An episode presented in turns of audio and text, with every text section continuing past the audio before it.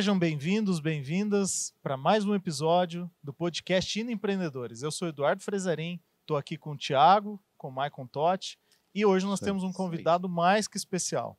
O Jefferson está aqui com a gente, vou apresentar ele para vocês. Antes disso, eu vou dizer: o Indo Empreendedores ele faz parte da Igreja Nova Aliança de Londrina e ele tem como objetivo promover a expansão do reino de Deus através de líderes empreendedores.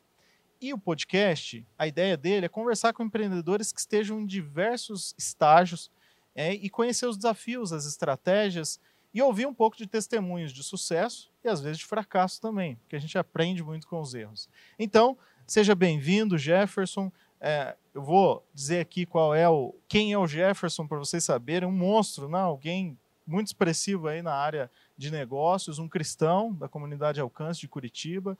Então, prazer receber você aqui. O Jefferson, ele é economista, ele é cofundador da Hero Spark, uma startup com mais de 150 colaboradores e que possui mais de 12 milhões de usuários em diversos países.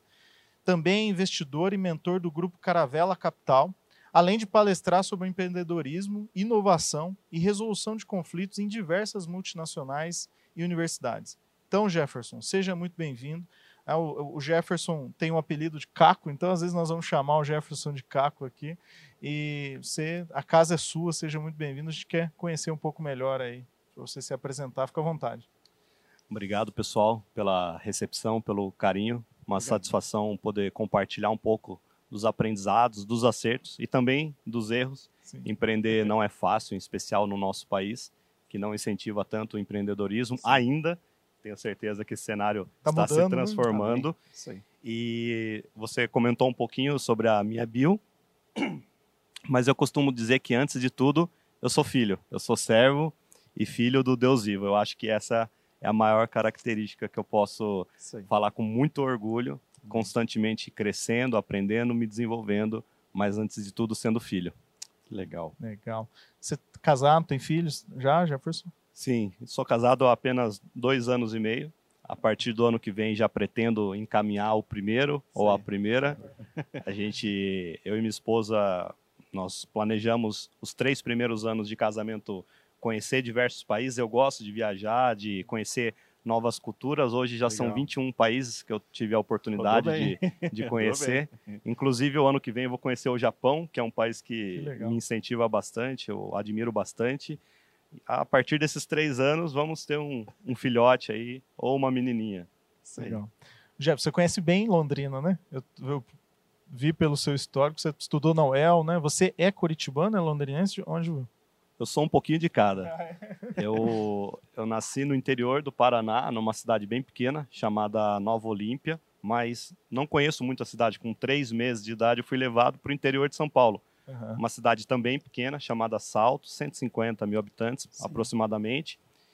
E cresci lá, a infância, a adolescência, uma parte da juventude, até que aos 17 anos eu prestei vestibular, uhum. é, tanto em Maringá como em Londrina. Tive a oportunidade de passar nas duas universidades e acabei vindo estudar em Londrina por ser mais próximo de São Sim. Paulo. Então eu fiz economia aqui na Universidade Estadual de Londrina. Que legal, um pouco londrinense passou aqui. É um pezinho vermelho aí, né? É, é, tem um lastro aqui. Isso, isso é aí. Legal. Eu, como, eu conheço um pouco da história, né, da EAD Box, que acho que você vai contar aí, né, a startup que fez a fusão e se tornou Hero Spark. O Nilson, que é seu sócio, é, também estudou na UEL, né? Vocês conheceram aqui? Sim, essa história é interessante porque eu fiz economia aqui e o meu sócio Nilson fez engenharia elétrica e apesar de sermos sócios, amigos, um, melhores amigos, a gente foi se conhecer em Curitiba. Não ah, nos é? conhecemos em Londrina. Nossa. Interessante. Você vê como são as coisas. Nos conhecemos, inclusive, em Curitiba por meio de um amigo em comum. Olha só. Que um dia eu estava planejando vir para Londrina visitar os amigos tal, né? E aí esse meu amigo falou, poxa, eu tenho mais um amigo que é de Londrina, vamos junto, vamos dividir gasolina? Eu falei, olha só que coisa boa, né? Vamos em três. E nessa oportunidade, isso foi no ano de 2008, olha só, 13 anos atrás, 2008, veio eu, esse amigo que nos apresentou e o meu então sócio para Londrina, aí eu conheci ele. Que, que carona, né? Quem, que carona. Diria, né? Direcionado por Deus, assim, né? Eu digo que é uma deucidência, porque é. É, Deus ele não une pessoas, Deus une propósitos. E esse amigo foi responsável por me levar a Cristo, porque eu era católico a vida toda e, enfim, a gente se conheceu nessa viagem e depois ele, por um ano, ficou me convidando. Vamos ao culto, vamos ao culto. Eu era aquele cara que falava que acreditava numa força maior, que tinha uma amizade com Deus, mas não conhecia de fato né, os caminhos do Senhor. E por um ano ele ficou me convidando e eu sempre recusava o convite, porque eu ia na missa no final das contas tal. Um dia eu falei, poxa, esse cara é meu amigo, é um cara que eu admiro, um cara inteligente. A gente estava iniciando, inclusive, uma sociedade. Por que, que eu não vou aceitar o convite dele? Claro. Em 2010. Olha só. Olha a importância né, do evangelismo, gente. O impacto que esse seu amigo. Como é o nome dele? Nilson. Ah, que é o seu sócio hoje. Que é o meu sócio. Que legal. Estamos juntos até hoje, desde 2008. Uhum. Não só na amizade, nos negócios, no dia a dia, em várias frentes. Que legal. Que legal. E é, para quem, gente, para vocês conhecerem um pouco aqui, eu li, né? A Heroes Park já tem mais de 12 milhões de usuários. É, hoje, a Heroes Park, o Jefferson pode falar melhor, é uma das maiores empresas de, de ensino à distância, de EAD, e não é aquele de universidade, né, Jefferson? É, é algo mais nichado, mais focado, uma das maiores do Brasil. E eu vi que você tem uma trajetória, né? Você passou por alguns bancos, é, passou por, por algumas empresas.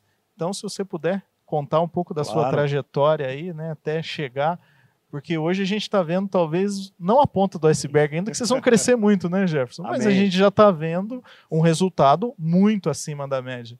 Mas ontem o, a gente ouviu o Jorge Nishimura, da Jacto, ele falou da importância dos pequenos começos, né? Como as coisas começam. Então, se você puder contar um pouco da, da sua jornada aí para nós. Perfeito. Os pequenos começos são essenciais, porque muitas vezes a pessoa quer iniciar algo e ela já quer sonhar grande, ela já quer poxa, no último degrau. E na verdade, se você pensar dessa forma, você se frustra.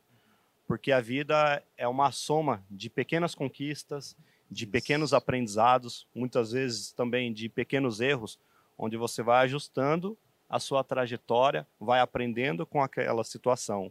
Então, você teve uma pequena promoção ali, poxa, já é uma grande conquista. Você teve um aumento salarial, poxa, uma conquista. Você começou a ter um serviço paralelo ali, uma renda extra, é uma conquista. Tudo é uma conquista. Dependendo Sim. do cenário que você está incluso ali, uma coisa simples se torna uma coisa grande. E isso é extremamente importante. Para mim, a, as pequenas conquistas começaram desde o momento que eu comecei a trabalhar ali, ainda com, com 12 anos de idade, vendendo sorvete, entregando botijão de gás, catando latinha. Por que, que uma pequena conquista era importante? Porque eu tinha o meu próprio dinheiro. Sim. Eu, eu vim de uma família muito pobre, sabe, pessoal? É, minha mãe empregada doméstica, eu perdi meu pai assassinado com oito anos, fui criado pelos meus avós que eram analfabetos. Então, para eu ter as coisas, eu tinha que ter o meu próprio dinheiro. E essas foram as minhas primeiras pequenas conquistas. Dar valor ao dinheiro, Sim. dar valor ao trabalho, dar valor às pessoas essa foi uma das pequenas conquistas que eu tive, que foi trabalhar, ganhar o próprio recurso, depois passar no ensino técnico no Senai, ter uma profissão, começar um estágio depois mais formal. Aos 17 anos ali, passar na universidade pública, eu não tinha condições de pagar uma universidade. Então, para mim, ou era aquela opção ou não tinha opção, já era uma outra. Eu sempre aproveitei Sim. essas pequenas conquistas. E falando agora mais profissionalmente, em Londrina, você perguntou para eu falar um pouco da parte de bancos, né? Eu, fazendo economia, meu sonho era trabalhar com dinheiro. Se possível, o meu, mas como eu não tinha dos outros, no caso, né? Tá certo. E, e, eu fui trabalhar com dinheiro dos outros em banco. Com, com 19 anos ali, eu prestei um processo seletivo, na época, no Santander. Uhum. E era interessante que tinha em torno de uns 30 e poucos candidatos e uma vaga. E super concorrido. Super concorrido. E eu entrei. Tinha prova lá de português, matemática, lógica, conhecimentos bancários, redação tal. Daí eu falei, cara, Deus preparou aquele negócio para mim. Porque eu entrei no banco como estagiário na área empresarial do banco, não era na agência, era no escritório do banco. E ali a minha bolsa estágio uma conquista gigante para mim, porque eu passei necessidade aqui em Londrina, não tinha família para me mandar recursos, então passava fome, passava necessidade. E sabendo disso daí, com aquela bolsa estágio, eu já pude me alimentar melhor, ajudar minha família, ajudar meus irmãos. E aí a trajetória foi, né? Passando por diversos bancos, começando pelo Santander, aqui em Londrina. Depois eu fui promovido a gerente e fui enviado para Curitiba. Por isso que eu mudei lá para Curitiba. Ah, e aí você está lá desde então? Desde 2018, 2008, perdão. E você passou por outros bancos, né, Jefferson? Passei Como que foi o processo de começar a empreender? Porque, pelo jeito, tem uma semente do empreendedorismo que está aí desde os 12 anos de idade ou menos, né? É, é, eu costumo dizer, Jefferson, que o empreendedor é alguém inconformado, né? Para mim, a tua história é exatamente isso. Inconformado com a situação, perdeu pai, mãe, né, um emprego difícil ali vivendo com seus avós, você ficou inconformado com aquela situação, porque muitas pessoas nessa diante disso diz, olha, é, né, se vitimiza, é, espera do governo, sim, espera do sim. assistencialismo, mas você ficou inconformado com aquilo e agiu, começou a vender, como você disse, na rua, entregar botijão de gás. Então ali já tinha uma semente do empreendedorismo. Mas você veio, fez universidade, entrou em grandes bancos. Como que foi o momento de você dizer, não, agora é, eu tenho, vou colocar meu sonho em prática? Eu imagino que sempre foi o teu plano, né? Mas tinha o momento certo para isso começar. É interessante porque na minha família o pessoal era ou lavrador ou operário, né? E ninguém tinha formação superior. Eu fui o primeiro. Então, estar em banco, trabalhar no mundo corporativo, já era algo muito bom. Diferente, né? Já era uma, né? uma forte, conquista, né? uma mudança de paradigma sim, da minha sim. família. E, enfim, vim para Curitiba, recebi promoções, convites de outros bancos, primeiro Santander, depois Itaú, Votorantim, Citibank, mas dentro de mim sempre eu tive algo que eu quero fazer algo para transformar a vida das pessoas, uhum. Para mudar não só a minha realidade, mas a realidade de outras pessoas também. Então, aquela semente sempre esteve dentro de mim, igual você comentou. E mesmo continuando trabalhando em banco, me juntei com mais dois amigos e a gente começou um embrião na época do que era a EAD Box. Depois virou Hero Spark, mas lá em 2011, 2012 ainda era EAD Box. Ou seja, continuei em banco e os recursos que eu tinha ali, bônus, salários, as coisas, a gente acabava investindo no projeto.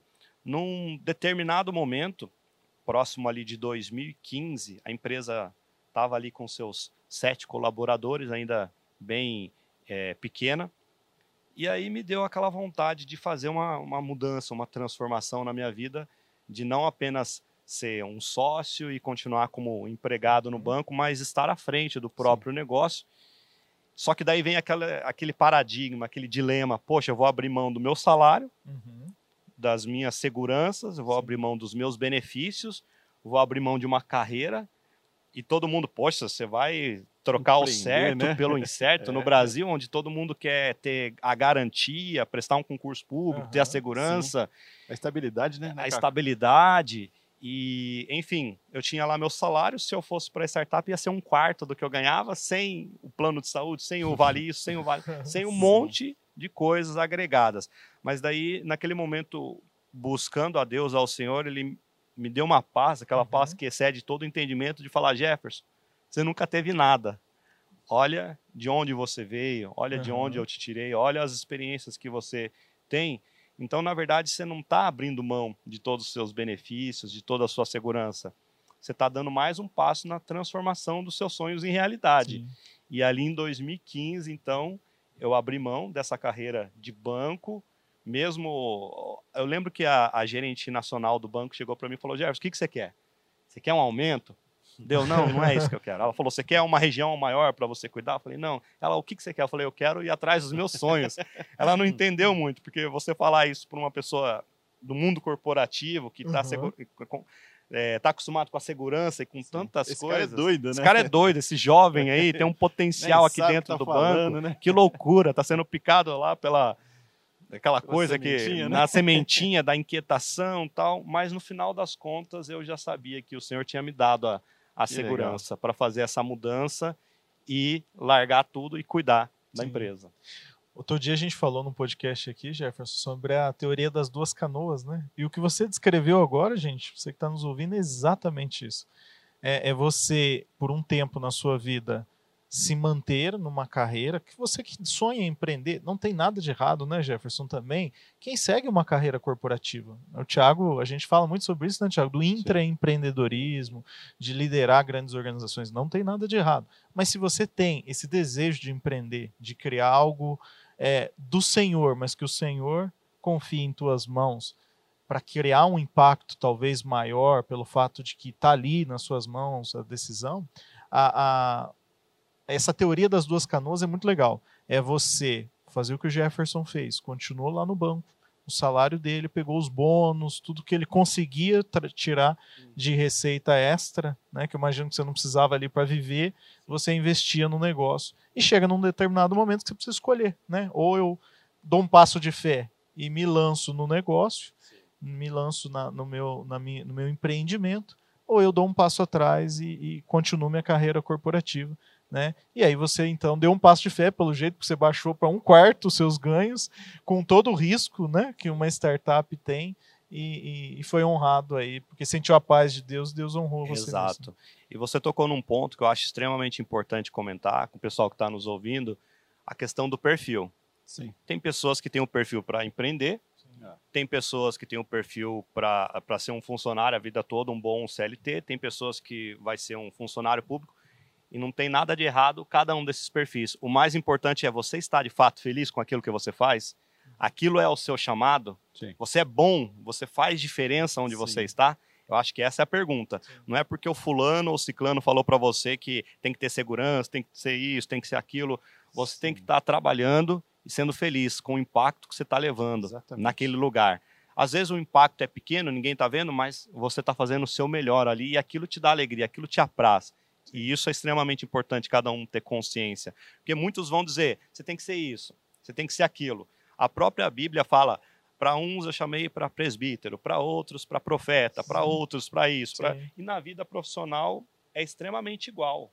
Uhum. Cada pessoa tem a sua função. E bem colocada naquela função, ela traz uma transformação gigantesca. Exatamente. E hoje, né, Jefferson, a gente vê esse mundo né, que, que ficou da internet as pessoas vê esses vídeos, youtubers, né, cada vez mais, e aí a pessoa talvez não tenha uma aptidão para aquilo, mas alguém falou, não, vira isso, e acaba aí se, se, se, frustrando, né? Porque não é aquilo, não é a aptidão dela, não é o chamado dela, né? Enfim, daí acaba essa frustração, né? E uma coisa legal que você falou desde o começo, pelo, pela, pela sua fala, desde quando você começou os 12 anos lá, né, vendendo sorvete que você falou, há, há uma gratidão, né? Você vê assim, você ficava inconformado pela situação, né? Mas há uma gratidão, né? Pela, pela sua fala, dá, dá, dá para entender que você, você sempre foi grato. Cada passo que você passou até chegar onde está hoje, há uma gratidão no teu coração, dá para ver isso aí, né? Não, não vê que você, ah, pode, pode, pode ter tido aquela frustração? Pode ter tido. Mas você vê que você sempre foi aquela pessoa assim, né? Pelo, pelo que eu estou vendo na sua fala, que você foi grato. Né? Cada momento que você passou, você foi grato, né? Tem uma frase que eu utilizo bastante que diz o seguinte: só dá valor ao copo de água aquele que carregou o próprio balde. E na vida é o seguinte: é quando você passa por essas situações que são difíceis, é, quando você olha para trás, é. você fala, valeu a pena. Sim. Na hora ali você está no olho do furacão, você fala, caramba, por que, né, que, que isso está acontecendo? Às vezes Deus está te trabalhando, às vezes é um vale para você, né, olhar Sim. ao redor, mas quem carrega balde toma copo d'água com muito gosto, Exatamente. com muito prazer. E hoje eu trabalho no que eu gosto, graças a Deus não tenho do que reclamar, uhum. mas é importante dizer que lá atrás, seja quando eu vendi sorvete, quando eu entreguei botijão de gás, quando eu lixei carro lá para o funileiro, fez com que eu desse valor ao que eu tenho hoje. Sim. Por quê? Eu olho em perspectiva. É cada pequena conquista na minha vida não é simplesmente mais uma conquista, e sim é, Deus, muito obrigado por cada degrauzinho que o Senhor me permitiu. Se o Senhor me colocasse no último degrau, eu cairia muito rápido. Os degraus são extremamente importantes. Eu queria perguntar para você o seguinte, né? Então, a gente pega, a, você teve um crescimento na carreira até o momento que você é, opta por ter trabalhar na sua própria empresa. Acredito que havia um, um inconformismo dentro de você um inconformismo sadio de querer progredir. Né? Como é que você vê isso né, na, na, vida de quem quer ser um empreendedor, Né? Se puder com, compartilhar um pouco com a gente. O inconformismo é essencial na vida de qualquer empreendedor, não é de um ou de outro, é de todos. Porque quando você começa a empreender, você quer que o seu negócio cada vez fique melhor. Então você olha para uma coisa não está certo, você quer corrigir. Você olha para outra coisa e fala, aquilo ali também não está certo, aquela pessoa está fazendo errado. Então o empreendedor é dia após dia sair da zona de conforto. É você pular num precipício e ter que arrumar o paraquedas enquanto está caindo. é você chupar a cana e assobiar ao mesmo tempo, porque você vai ter 10 tipos de problemas e todo mundo vai estar vai tá falando para você: tem que arrumar isso, tem que arrumar aquilo, tem que arrumar toda hora. Vai chegar a 10 tipos de problemas para você. Aí você fala: não, beleza, eu vou focar nesses três, eu vou resolver esses três, depois eu vou resolver esses outros três, depois eu vou resolver aqueles outros quatro. E empreender é o seguinte: sabe aquele ditado, os últimos serão os primeiros? Uhum. Para o empreendedor é assim. Porque ele é o último a sair da empresa e o primeiro a chegar. Para o empreendedor vale. Normalmente o último a receber também. O último a se, pagar todo mundo. Tudo, né? Se sobrar. Se sobrar. É. Muitas vezes os primeiros anos não vai sobrar.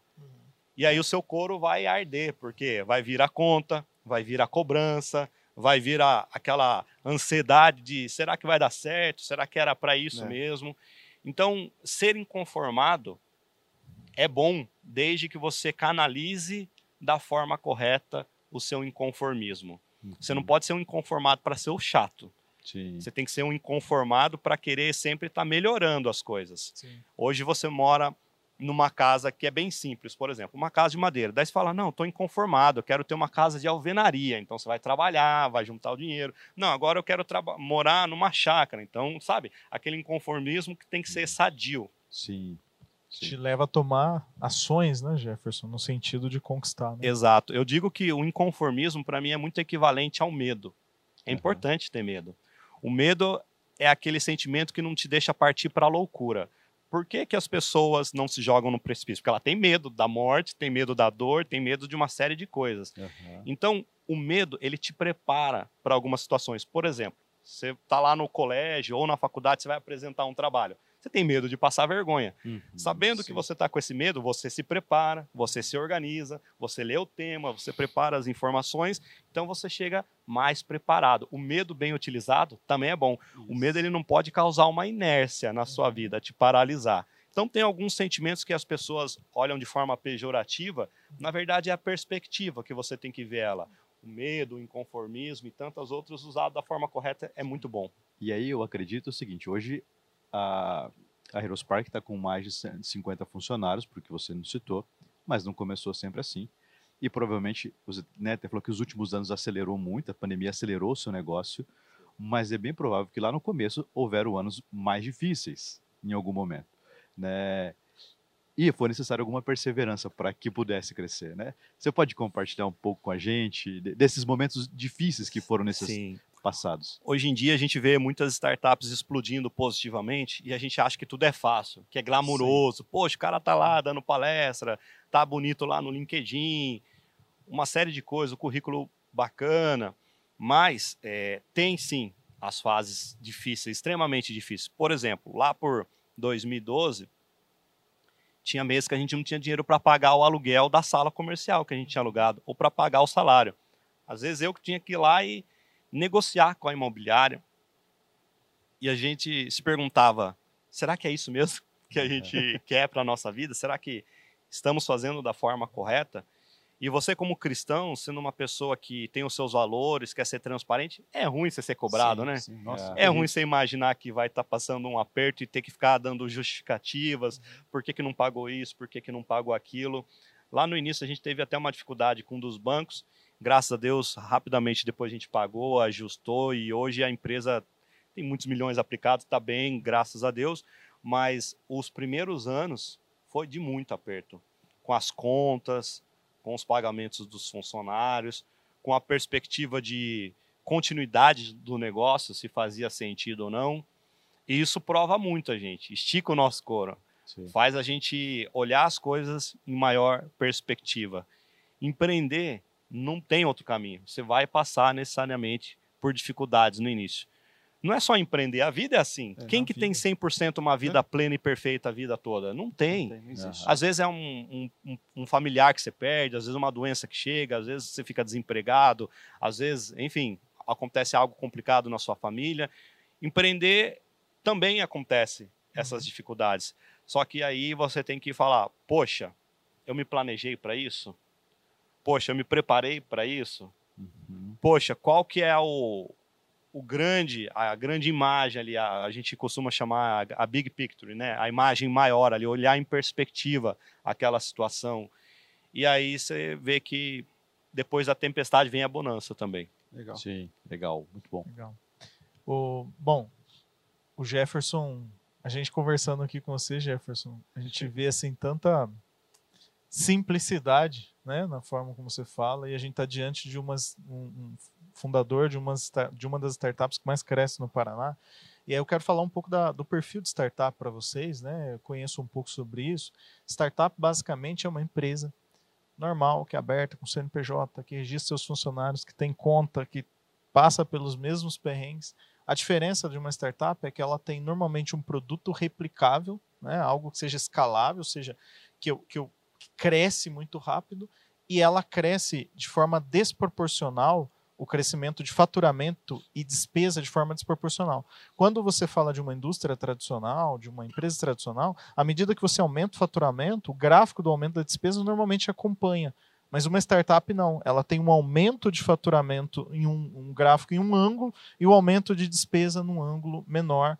Né? Então, essa é a característica. A Hero Spark é uma startup. E outra característica muito marcante de startups é que normalmente ela, é, ela resolve algum problema latente, algum problema bem específico, uma dor que existe no mercado, né, uma lacuna ali que ninguém está resolvendo, uma startup vem com uma solução e se propõe a resolver.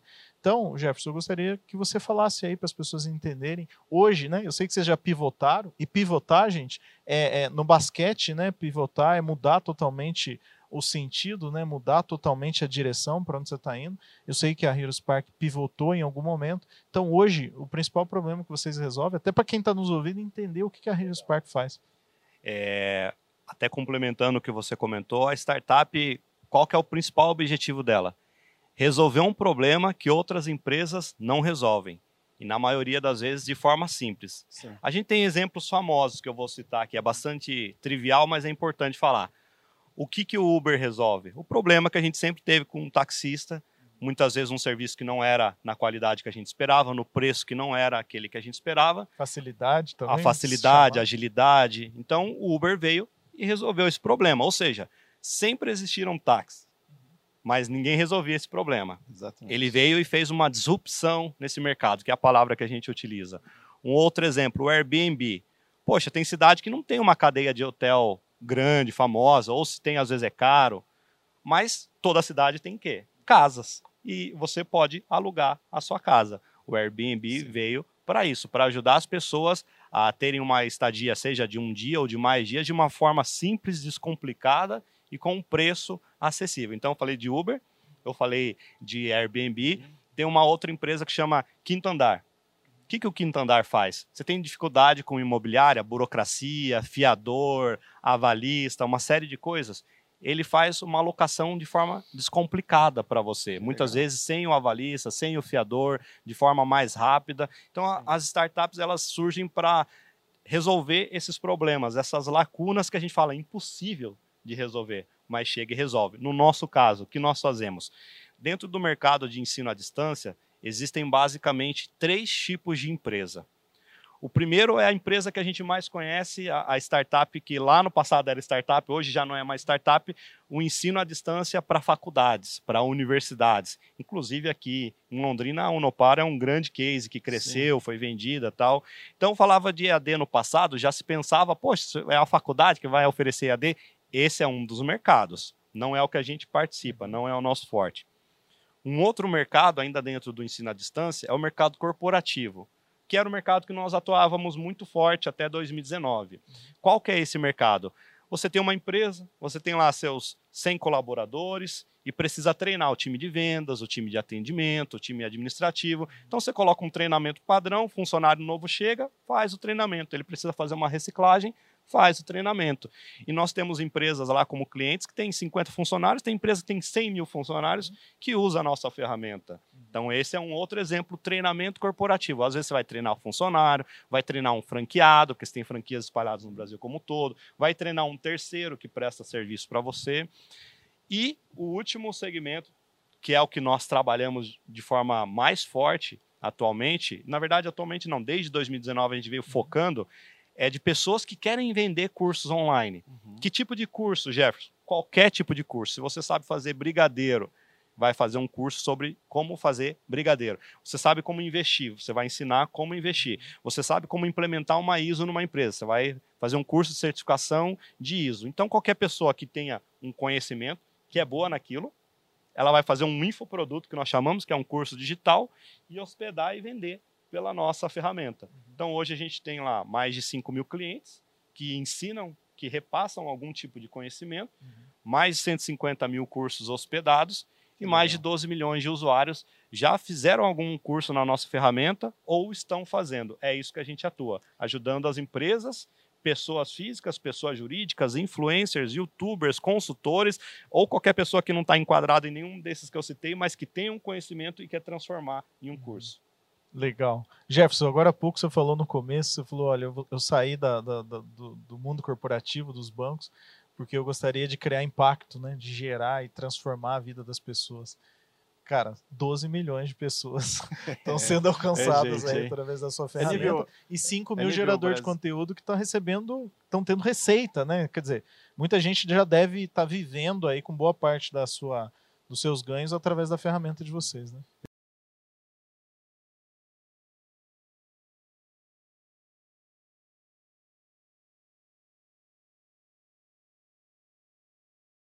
Faço para vender? Né? Como é que eu crio um curso? Onde eu vou criar? Vou colocar lá?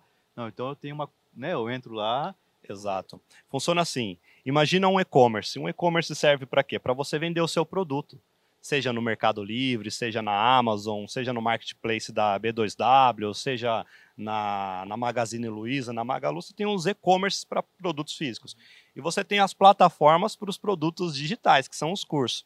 Então, no nosso caso, o nosso cliente ele tem a responsabilidade do quê? De produzir o conteúdo, editar o conteúdo e fazer o marketing, a divulgação, seja nas redes sociais, seja no Google. Na nossa ferramenta ele vai hospedar esses conteúdos, que pode ser um vídeo, pode ser um e-book, pode ser uma consultoria, pode ser um audiobook. Ele vai avaliar também, dá para fazer avaliações lá dentro, emitir certificados, fazer o recebimento das vendas dele, toda a gestão, disparos de e-mails para esses usuários. Então é o ambiente onde você coloca lá os seus conteúdos e vende os seus conteúdos. Uma outra coisa que eu queria falar, você falou 12 milhões de pessoas. Esse é o meu maior orgulho, a minha maior alegria é saber que por meio da educação e da tecnologia, eu estou ajudando a transformar a vida de mais de 12, 12 milhões de pessoas que aprenderam um novo conhecimento, uma nova habilidade, desenvolveram algo novo e com esse conhecimento em pensar que ela pode ter uma oportunidade melhor. Esse é o verdadeiro empoderamento que eu falo. Você dá educação para as pessoas, oportunidade para as pessoas. Então são 12 milhões de pessoas que de alguma forma passaram pela nossa ferramenta, aprenderam algo novo e eu tenho certeza que essa habilidade, esse conhecimento, essa informação nova que ela recebeu tem ajudado ela a ter uma vida melhor. Sim. Gente, uma coisa, tudo que o Jefferson está falando aqui é, a gente poderia resumir essas startups, inclusive que ele deu exemplo, como conexão. Não é? A startup Airbnb, Uber, Heroes Park conecta, faz a conexão de duas pessoas normalmente. Quem presta um serviço, quem oferece algo, vende um produto, com quem está procurando. Né? E aí, no meio disso, tem ferramenta tecnológica, tem inteligência, tem estratégia para conectar essas, o comprador com o vendedor é, é, de uma forma simples, de uma forma rápida e com toda simplicidade. Né? Então, é, você que está pensando em iniciar um negócio, busca esse tipo de, de solução. Algo que, de repente, você não precisa produzir nada, mas você precisa conectar quem produz com quem precisa. Porque às vezes existe um gap aí no meio, né? Ô, Caco, agora vamos pôr o Fubem.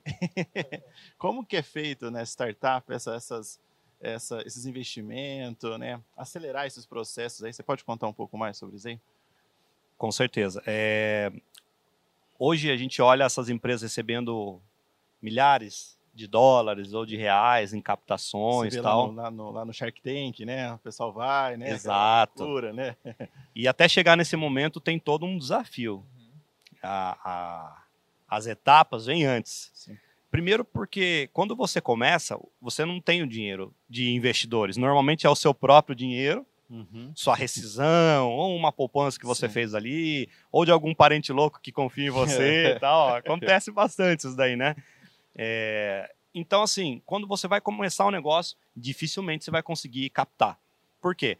Você ainda não tem um produto, você tem um sonho. Sonhar é uma coisa, executar é outra coisa bem diferente. Entre você sonhar com algo, pensar em algo e fazer aquilo transformar em realidade, tem um longo caminho. Eu converso às vezes com muitos jovens, ah, eu sonho, eu penso, eu não vou nem contar a ideia para você que vai que fala, rapaz do céu, se você já está com medo agora, pode ter certeza que seu negócio não vai avançar, porque outras pessoas devem estar tá pensando mesmo que você. O, o, o, lance aqui não é ter uma ideia boa, é você ter uma execução boa. Mas voltando para a captação, você tem as etapas ali. A primeira vem do seu bolso. Depois de um tempo, você às vezes consegue dinheiro é, via anjo. Anjo é uma pessoa um pouquinho mais capitalizada que, uhum. poxa, confiei no seu. Eu fui um anjo em alguns negócios já. Então você tem um pouco mais de dinheiro, está mais capitalizado e investe um pequeno cheque ali para apoiar, ou às vezes um, um, fundo a fundo perdido de um Sebrae da vida, Sim. de um banco de fomento, que é, é difícil conseguir, porque tem uma série de requisitos, projeto, não é tão simples, mas é uma alternativa também. E após alguns anos, às vezes não chega nem ser anos, às vezes é segundo, terceiro ano ali, você já tem o seu produto validado, você tem um mercado grande, um mercado que realmente é de bilhões, uhum. e você já tem clientes para provar que o seu produto tem aderência. Porque às vezes você fala, meu produto é perfeito, maravilhoso, mas você não tem cliente. Então, como que seu produto é lindo, maravilhoso? É. E é nesse momento, quando chega com um produto pronto, com um mercado que é grande para você atacar, e você já tem clientes você chega num fundo de investimento, que nós chamamos carinhosamente de VC, que é a sigla de Venture Capital, e fala: olha, eu tenho um negócio aqui, está crescendo, o negócio é bom, já está validado, só que para eu crescer mais rápido, eu preciso de recursos, porque eu posso crescer a 10% ao ano, que é um crescimento aceitável para uma indústria, para uma startup o mínimo é 100% ao ano.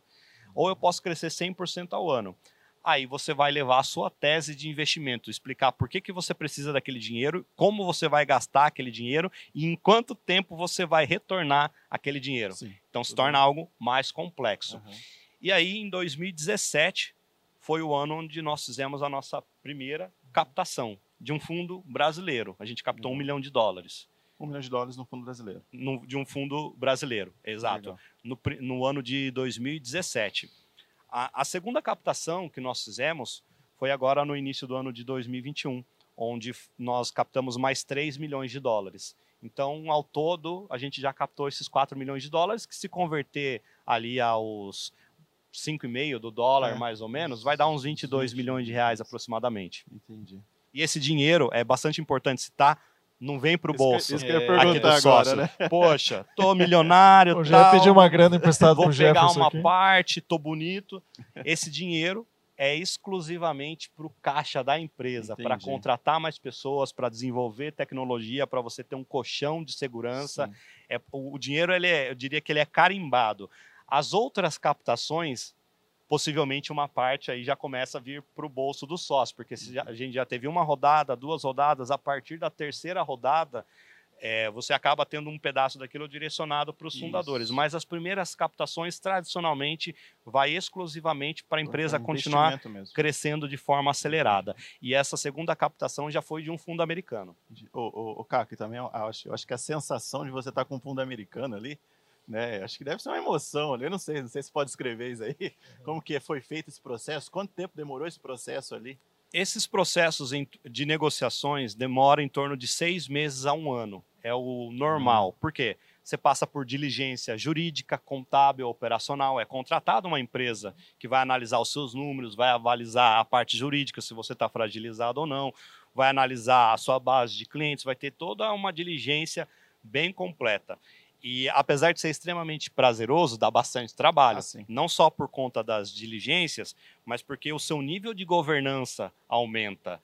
Então você já né? vira uma SA, você já tem que ter um conselho, você já tem os comitês, você começa a deixar o seu negócio mais complexo, porque você passa a dar conta para outras pessoas, não é só para os fundadores. Você já tem sócios. Então você é auditado todo ano, pro, normalmente por uma Big Four, que são essas grandes consultorias.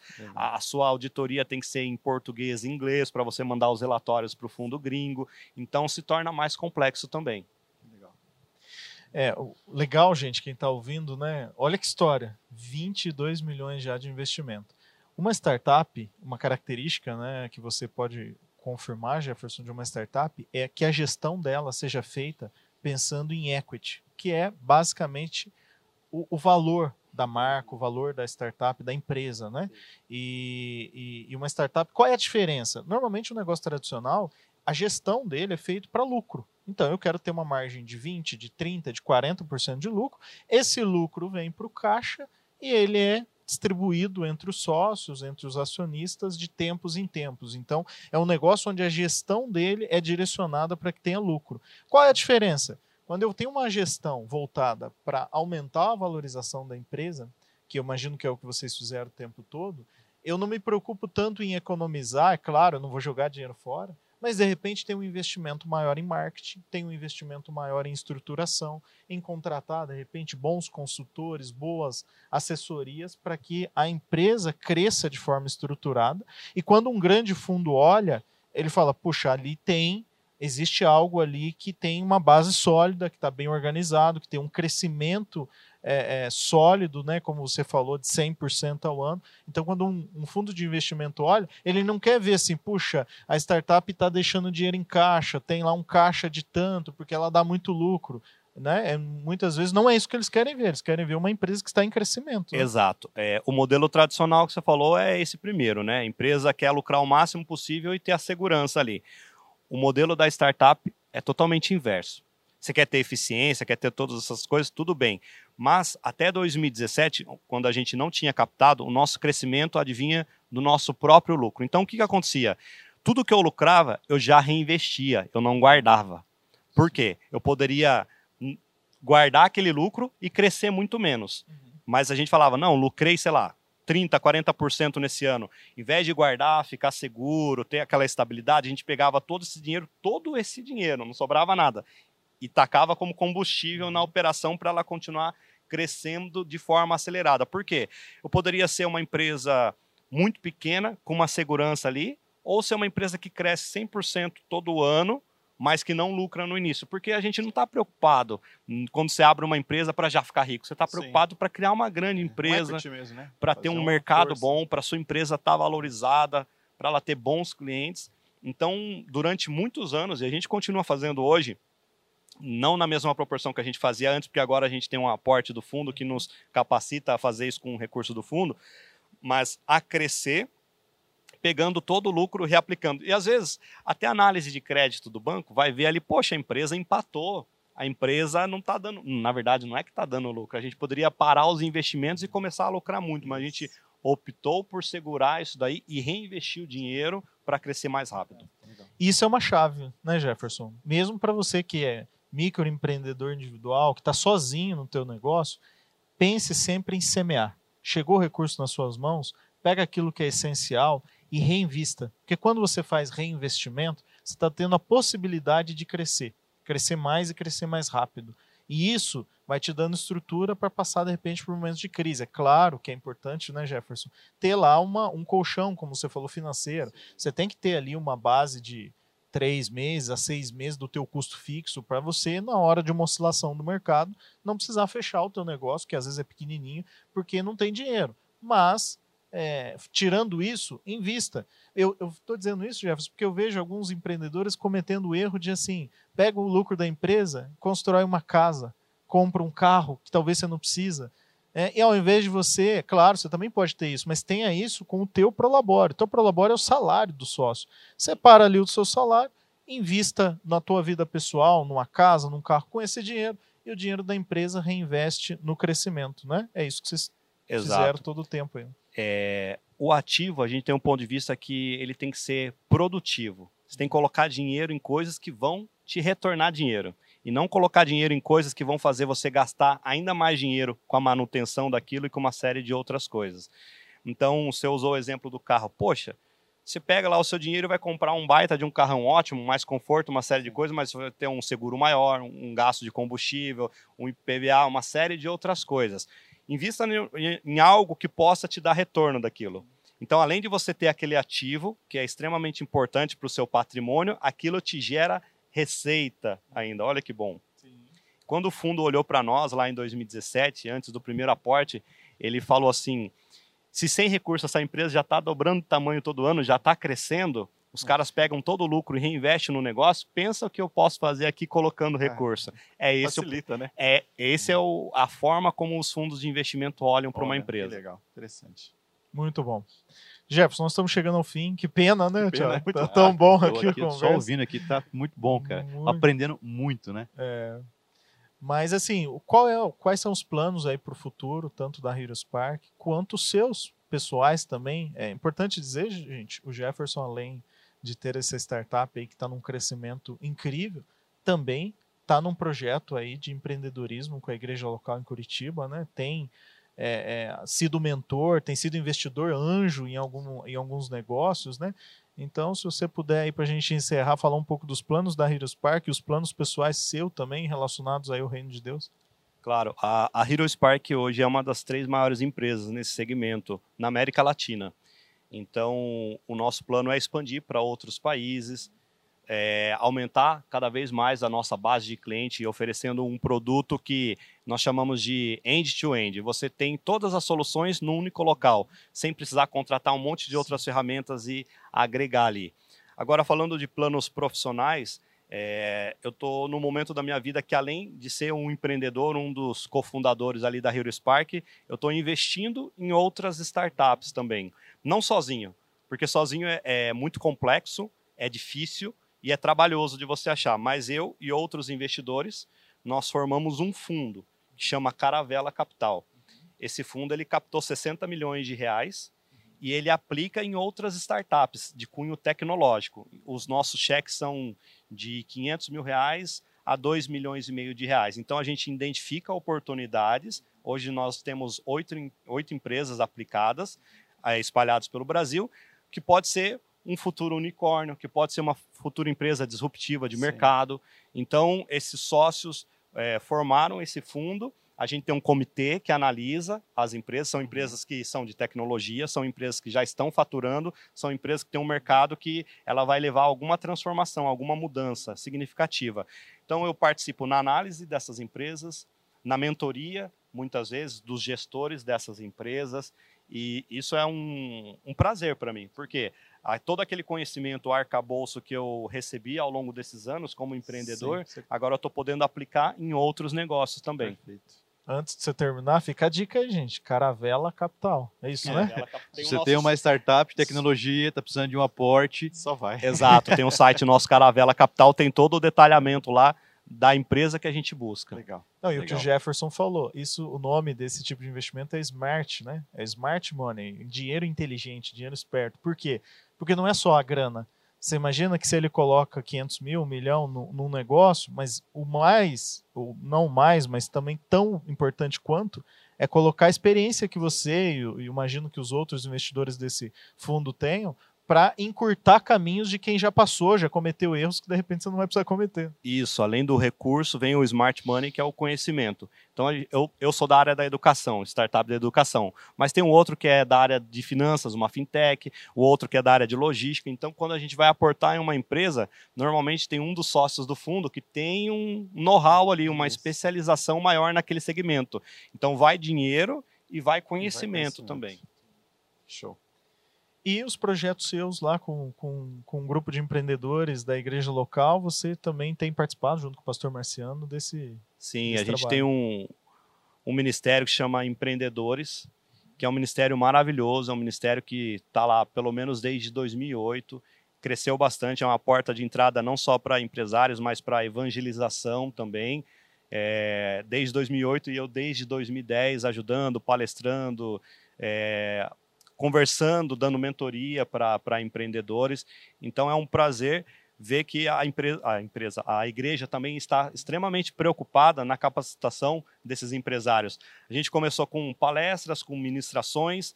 É, nos últimos anos a gente tem trazido também treinamentos. Hoje a gente tem uma plataforma de ensino à distância onde tem e-books onde tem palavras, onde tem ministrações, onde tem cursos, e a gente disponibiliza essa plataforma de Legal. ensino à distância para todos os empreendedores, seja da Alcance, seja de outras igrejas, de outras comunidades, acessar esse tipo de conteúdo. Ou seja, usando um pouco também daquilo que a gente traz Sim, aqui para né, abençoar. Né, vocês, Exatamente. Abençoar. Que legal. Que legal. Olha, Jefferson, Gratidão, hein, cara. Como. Tem é, que voltar, viu, Eduardo? É, tem que, tem voltar, que voltar. O Jefferson, ele personaliza muito do que a gente está dizendo, né? Como que o impacto de um cristão aí no mundo dos negócios, é, é, os valores, né, Jefferson, que você tem como cristão sendo aplicado na empresa, na gestão, no dia a dia, e você devolvendo para o reino de Deus muito, através de conhecimento, de estratégia, né, não só financeira, mas doando aí o teu tempo, o teu trabalho. E, e, e incrível o fato de você estar tá investindo também, né? Então você está transbordando aquilo que você recebeu um dia na vida de outros de outras empresas, outros empreendedores. Eu imagino que tem ficado também uma marca de Jesus Sim. através de você nessa, nesse pessoal que você está investindo aí. Exato. Eu, eu costumo dizer que a gente não pode ser um lago. O lago ele retém, fica parado ali. Você tem que ter um chafariz, jorrar para fora, seja experiência, seja conhecimento. Deus muitas vezes ele te prospera para quê? Para você ficar só retendo como um lago? Não, para você investir em outras situações, investir em outras pessoas, ajudar de forma completa. E uma coisa que eu posso falar com bastante orgulho sobre a nossa empresa é a gente nunca teve um processo trabalhista. Pensa, uma empresa com mais de 150 é. pessoas desde é. 2012 não ter um único processo trabalhista. Outra coisa, a gente nunca deixou de pagar nenhum imposto. Isso aí. Tudo a gente paga. A gente, claro, a gente passou dificuldade lá no início, 2012, os primeiros anos, mas de 2013 em diante, né? tudo em ordem, tudo em dia. Nunca fomos notificados por Receita ou por qualquer um outro órgão a gente tem muita alegria pelo testemunho que a gente tem levado. A gente ora pela empresa toda semana, eu e mais dois sócios nos reunimos toda segunda-feira, das oito e meia da manhã às nove horas da manhã. A gente intercede pelos colaboradores, pelos gestores, pelos clientes, pelos projetos, pelo crescer da empresa como um todo, porque a gente entende que as coisas elas não andam separadas. O que é secular Sim. e do que é espiritual é tudo junto. É isso aí a Heroes Park é um, uma continuidade da igreja, né, Jefferson? A continuidade do reino de Deus que se relaciona com clientes, colaboradores. Fantástico, cara. Fantástico. Que, que lição. Alguma coisa vocês querem dizer? Não, eu quero agradecer a vinda do Jefferson aqui. Né? A gente fica muito feliz. É, muito legal a tua história. Né? E saber que é, a primeira fala sua foi muito importante. É, eu sou servo. Né? Eu sou servo. Eu, eu sou servo de Cristo lá na Heroes Park eu sou servo de Cristo como líder das pessoas, eu sou servo de Cristo quando eu vendo para o cliente, né? E, e, não há essa divisão. E agora, você falando de tudo, como é que funciona, né? Do tempo de oração, do trabalho que vocês fazem, você vê que a vida de servo não está só na palavra, né? Não está só no dizer que é servo. Ela, ela, ela é realmente de servo, né? É, e isso tem alguns valores, né?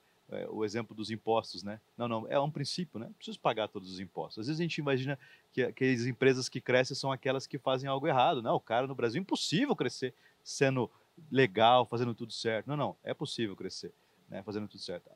Porque Deus também vai honrar isso, né? Legal. Obrigado, viu? Agradeço. Eu que agradeço. Valeu, Caco. Obrigado por nos, nos, nos proporcionar sonhar também, né? Eu acho que vem uma geração, um pessoal que tem escutado, né? Que quer, quer empreender, quer sonhar. Saber, né? Que existe, essa pessoa é palpável, né? Não é só um, um, uma pessoa que fala por falar, né? Vive a palavra de Deus mesmo, né? Amém. Tem um versículo que fala muito comigo, que é o que eu trago para minha vida, é que os planos do Senhor são maiores que os nossos e os pensamentos do Senhor são maiores, que os nossos também. Amém. Então, às vezes a gente se olha de forma limitada, a gente fala, não, não consigo. Mas se você conseguir sonhar o seu sonho com o do Senhor, com certeza ele vai te capacitar, vai abrir oportunidades, vai te vai, vai estar à frente de fato, né? Abrindo caminho para você. Eu acho que isso que qualquer, seja empreendedor ou não empreendedor, sonhe os sonhos de Deus, que é o mais importante. Legal. Muito bom. Bom, uma literatura relacionada a esse tema de startup, de investimento, é o livro Smart Money, que é escrito pelo João Kepler, você encontra para comprar na versão digital ou, ou, mesmo impressa, né? Algum outro, Jefferson, que você... Lean Startup, que é o Startup Enxuta, também Sim. mostra a vida dura e difícil de como é criar e fazer uma startup crescer. Traz a realidade ali, quem tiver interesse, é um livro né, bom. A verdade da face. Isso aí. Gente, então a gente fica aqui com mais um INA Podcast. Agradecemos a, a, a audiência aí e até a próxima. Valeu, Obrigado. pessoal. Valeu.